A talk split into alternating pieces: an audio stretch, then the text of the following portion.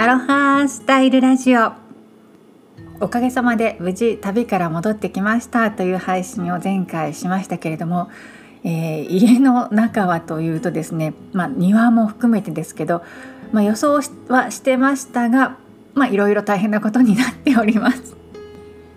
うちはラブとピースという2匹の猫を飼ってるんですけれども、えー、3週間余りの間お留守番させてましたのでもう帰ってきたらねものすごく叱られました、まあ、いつものことなんですけど旅の後はねはいそして、えー、家の中もですねデスクの上に置いてあった書類がまあ見事にまき散らされていたり、えー、まあ、いろんな、えー、アクティブにやんちゃをした形跡があちらこちらにありました。まあ、でもねそれでも元気で、え無事でいてくれたのがとてもありがたいです。まあ、そういった家の中というか庭の方の変化についてはまた別の機会にお話しするとして今回はまあやっぱり広大なアメリカのある意味奥深さというか一つの国の中に灼熱と雪国が同時に存在するっていうのをね実際に体験しましたので、えー、その辺り実際に各地どんな様子だったのかというようなことも含めてうん、だからこそアメリカってこう多様な価値観とか文化が存在するのかなというふうに今回思いました。そんなお話をしたいと思います。よかったらぜひお付き合いください。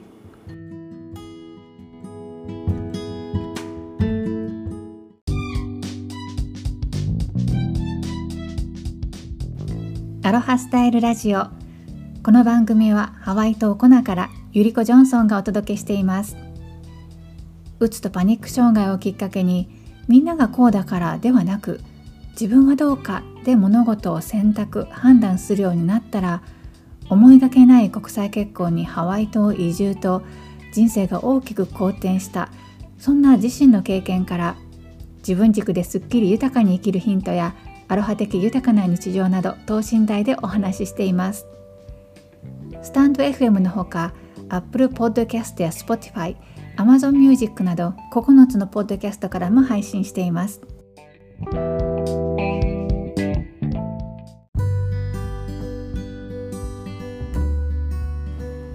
まず私の旅の話をする前に今日本も非常に暑いと聞いております。ね、6月の間に梅雨が明けた地域も多いのかなそして40度を記録したというようなこともあの耳にしておりますのでどうぞ皆さん暑さ対策をしっかりしてどうぞご無事でお過ごしくださいね。えー、私が、まあ、これをね痛切に感じるのは、えー、この旅で、えー、私たちのキャンピングカーをラスベガスに駐車してるんですけれども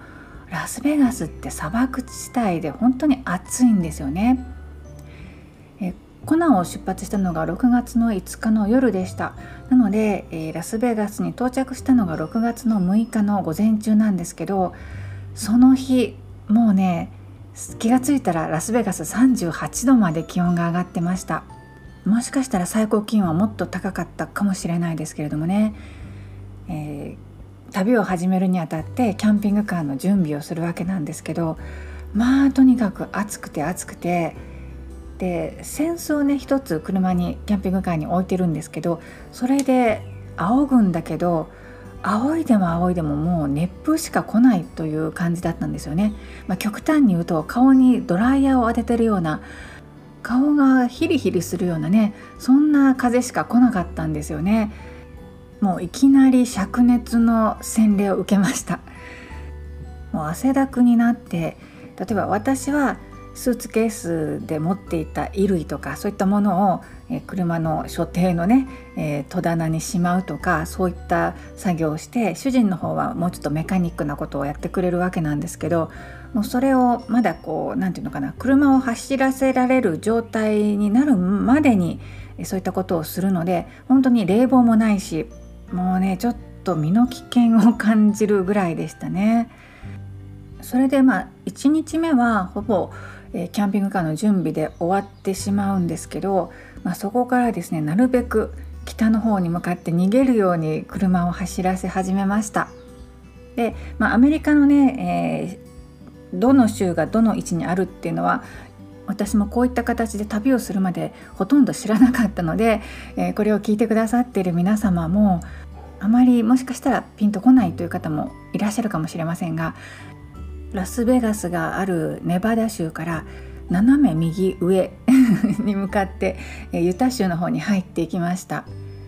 ユタも南部の方は結構暑いんですけれどももう今回はね、えー、ノンストップで北の方までずっと走り続けていきました。で北の方に行くとソルトレイクシティという大きな町があってその辺りまで来るとねだいぶ過ごしやすくなりましたね。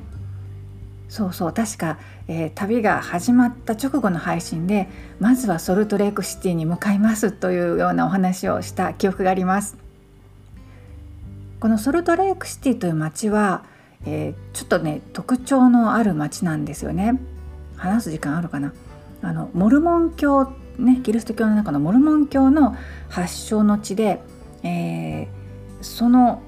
モルモン教の大きな大学？大学だけじゃないのかな、え、もしかしたらそれ以外の高校とか、え、中学小学校からあるのかもしれませんがとても立派な大学とあとは寺院教会っていうのかな？はいとてもあの立派な建物がね、え、たくさんありますね。あとはやっぱり湖ですよね。ソルトレイクグレートソルトレイクっていうのかな？この辺りも非常に興味深いのでまた別の機会にお話しさせてください。はいそしてですねユタを通り越してさらに北上して、えーと、アイダホ州に入りました。アイダホ州ってね私うんと申し訳ないんですけどほとんど知識がなくてアイダホポテトチップスって昔おやつであったよねっていうそれくらいの知識しか正直ないんですけどだけどやっぱりねポテトチップスで有名になるくらいあのやっぱりポテトが、えー、産地ポテトの産地らしいですね。あのねその時はもう夜暗かったのであんまりはっきり周りを見渡すことはできなかったんですけどでもね確かねポテトミュージアムこっちっていうねあのサイン、うん、看板標識っていうのかなそういうのがあのちらっとこうね目に入ったのでねあやっぱりポテトっていうのはこのアイダホのね一大産業なんだなっていうふうに感じましたそしてこのアイダホ州っていうのは一番北の端はカナダと接しています。で私たちはそのアイダホ州の東隣かな、うん、のモンタナ州にあるグレーシャナショナルパークグレーシャ国立公園というところで甥っ子のベンと待ち合わせをしていたんですね、まあ、それで途中はなるべく止まらずに急いで、えー、北上していったわけなんですけどもうこの辺りはね、まあ、正直寒かったです。はい。そうですね。ヒートテックにフリースを重ねて夜はキャンプファイヤーの火で温まるというね、えー、そんな感じでしたね。もちろん雪も残っていたしあと,、えーとえー、その国立公園の東と西をこう一本のね、え、メインの道が通ってるんですけどでもまだあの一部その一番山の高い辺りになるのかな。は雪で、閉鎖されたままになっていましたしもっとねそうですね7月とか今ぐらいだったらもう開通してるのかもしれませんけどやっぱり雪もたくさん見ましたね。うんなのでほんの数日の間34日の間にその体温以上のね灼熱のラスベガスから、えー、このグレーシャンナショナルパークまで移動して、まあ、すごい違いだなって思いましたね。でその後、えーと、1日だけ1泊だけカナダに入ってカナダのキャンプ場で過ごしたんですけど、まあ、もちろんね寒かったです。でその頃ちょうど夏至の直前ぐらいだったんですけれどもさすがに日が長くて夜10時を過ぎてもまだほのかに明るいんですよね。なのでねなんかこう明るさで時間のなんていうの感覚が麻痺してしまいましたね。まだ明るいからもっといろんなことできるなって思って。でも時間見たら時計を見たらもう、うん、8時9時だったとかね。うん。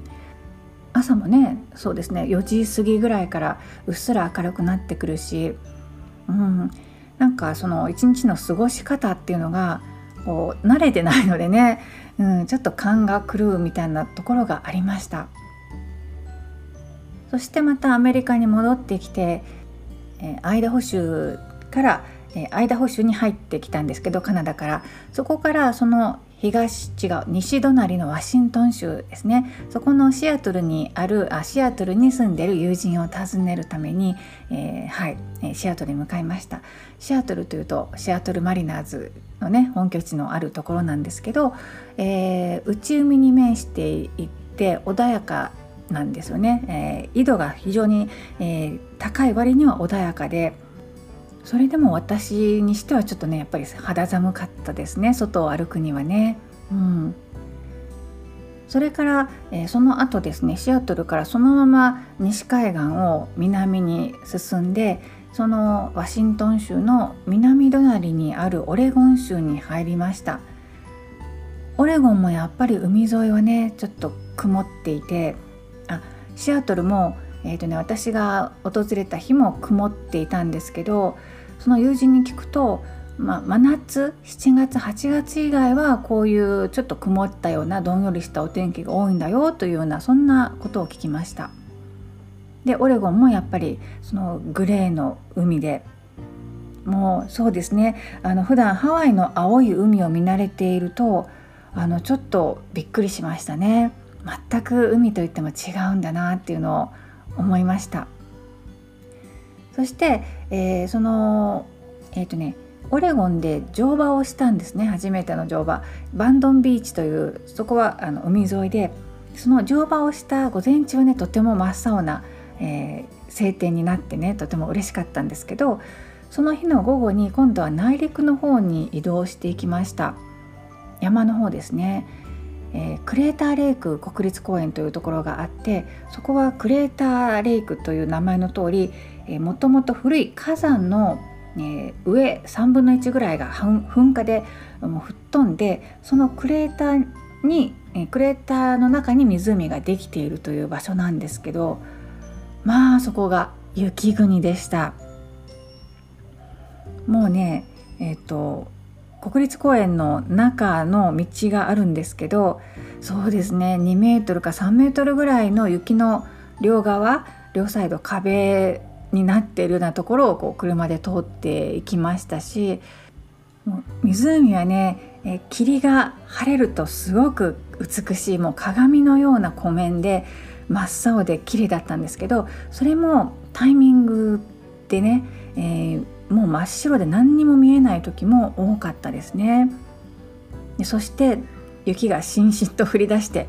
もうクリスマスなんかこうホワイトクリスマスの歌を歌いたくなるような本当にこう真剣に雪が降るというそんな日でしたね。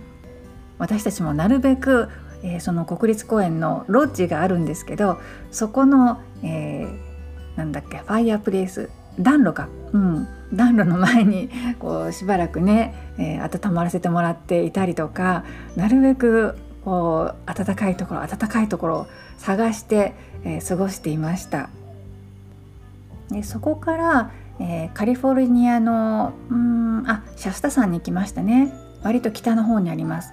シャスタもそうですねちょうどいいぐらいの気候でしたね。すがすがしくてちょっとひんやりするんですけど、えー、とても気持ちのいいお天気で、うん、そうですね、えー、川の横のキャンプ場のところから収録をしたのを覚えております。ただ街の方に行くと結構暑かったかな、うん、と言ってももちろんそのラスベガスのような暑さでは全くなかったですけれどもね。はい。でそこから、えー、もう少し下がって南にカリフォルニアのちょうど真ん中辺りにある、えー、サクラメントというところがえー、カリフォルニアの州都になるんですけれどもその郊外に住んでいる姪の家族を訪ねてきました。ただねそこはね内陸部だったのでね暑かったです。やっぱりそれでも、うん、36度ぐらいにはなりましたね。うん。なのでそこで数日ね滞在させてもらった。後はもう涼しい場所を求めてベイエリアと呼ばれるえー、そうですね。サンフランシスコ周辺のサンフランシスコ湾の辺りのことをベイエリアと言うんですけどもやっぱりその内陸の方が暑いらしいです。海辺海辺の町の方がうんと涼しいんだよってその子も、えー、メイも教えてくれましてそれで行ってみたらやっぱりもう全然違うんですよ。その頃で最高気温が16度とかねそういうところがたくさんありました。もうアメリカ国内じゃなくってカリフォルニアのちょっと東西を、ね、移動するだけでそんなに違うんだっていうのも新しい、えー、発見というか 学びでありました。そしてサンフランシスコの有名な、えー、ゴールデンゲートブリッジを通って、えー、南のさらに南の方に行ったんですけどその時も、えーとね、結構霧が出ていて、えー、ゴールデンゲートブリッジのこの高い鉄塔っていうんですか？柱のあの最上部のところは すいません。最上部のところはこう一部霧でね、えー、隠れて見えないとかねそういう風な具合でしたね。うん、涼しかったです。涼しかったけど霧も多くて、えー、あんまりこう、うん、そうですね。やっぱりシアトルの辺りと同じような感じで青空っていうのはあまり見られないのかなという風な印象でしたもちろん日によって、えー、場所によって違うとは思うんですけれどもね。うん、で結局、えー、その後さらに南に海沿いを走っていって、えー、水族館でね有名なモントレーという場所があるんですけど、えー、モントレー湾の辺りもすごい霧が発生してましたね。えー、確かお話したと思いますけれどもホエールウォッチングクジラウォッチングの、えー、船に乗ったんですけどもう海の中海の上も霧でね、えー、周りがあまり見渡せないというようなねそんな感じの海でした。でそれがようやくこの太陽さんさんとした、うん、私がずっとカリフォルニアってこういうイメージなんだろうなって思っていたような景色に出会えたのはもうサンタバーバラぐらいまで結構ロサンゼルスに近いところまで来てからですね。うんというような感じで結構駆け足でお話をさせていただきましたけどグレーシャー国立公園もそれからクレーターレイク国立公園ももちろんもう全て美しかったですけどでもこの6月にようやくそういう景色が見れるっていうことは冬の厳しさっていうのは一体どんな感じなんだろうってね思いました前から感じてはいたんですけれどもアメリカってまアメリカってっていう言い方が正しいかどうか分かりませんけれども夏は本当に暑くそして冬は氷点下になるっていう地域が結構多いようなんですよね。昔結婚した頃に主人に、えー、京都って暑いの?」とか「寒いの?」とか聞かれて「いや暑いよ京都は盆地だし夏は暑くて冬は寒いんだよ」って言っていたんですけどでもその幅がもっと広いところがアメリカにはざらにあるということです。冬はねもう雪で家から外に出られないというようなねそういうところもありますもんね。だからそういうのと比べたら京都はね全然そこまでの寒さではないし、うん、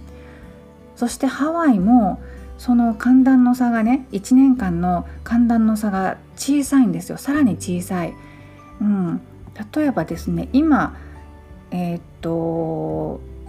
もう午後になっていますけれどもこちら今収録している時私が住んでる地域で、ね、これは iPhone 情報ですけど28度ですね。うん、最高気温が29度だそうです今日。そう。なので家の中にいると、うん、別にそんなに暑さは感じないですね、うん、そして今この時間日本はまだ午前中ですけどあ私の実家のある京都だとすでに29度。今日の最高気温35度というふうに出てるし東京は32度になってますよね。なのであの日本のほとんどの地域よりも、えー、夏は涼しくそして冬はもちろん暖かいというのがハワイなんですよね。そういう意味でとても暮らしやすいしありがたいことだなと本当にもう今回の旅をして、えー、今まで以上にねあのありがたみを感じています。そしてだからこそみんなハワイに住みたいとかハワイを訪れたいっていうねそういう人が多いんだなっていうことも非常に腑に落ちました。そしてもう一つアメリカの多様性なんですけどいろんな人種がこう混ざり合って生活してるからっていうふうによく言われてきたし、えー、それも一つ大きな要因だなと思うんですけど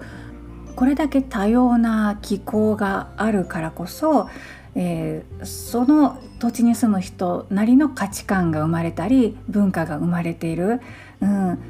こういうのも多様性の国っていうことのゆえんじゃないかなというふうにね今回初めて思いました。えつらつらと、えー、多岐にわたってお話ししましたけれども伝わっていたら嬉しく思いますやっぱりね旅をして自分の目で見て自分の肌で感じるっていうことは今私がお話したように、まあ、これは私の全て想像で話している部分ですけどねこの多様性の原因はこの多様な気候にあるんじゃないかっていうようなことは私の想像だけれどもそういうふうに想像力をかきたてられたりとか自分でそうやってこう組み立てて思考するっていうことにもつながってますよね。うん、やっぱり旅って大事ですねインスパイアされる。はいということで最後までお付き合いくださり本当にありがとうございました。さて最後にお知らせです。9月に3年ぶりのハワイトリトリートを開催します。2年間ほぼほぼこもりきりの生活でしたという方が多いと思うんですけれどもどうぞ自分の目で見て自分の肌でいろんなことを感じるそういった体験のための旅に来ていただけたらなと思います。詳しいことは先行案内に登録していただきますと特設サイトの方にご案内いたしますので、えー、概要欄の方から先行案内の方にご登録くださいそれでは今日はこの辺でライフアーティストイリコ・ジョンソンでした。マハロー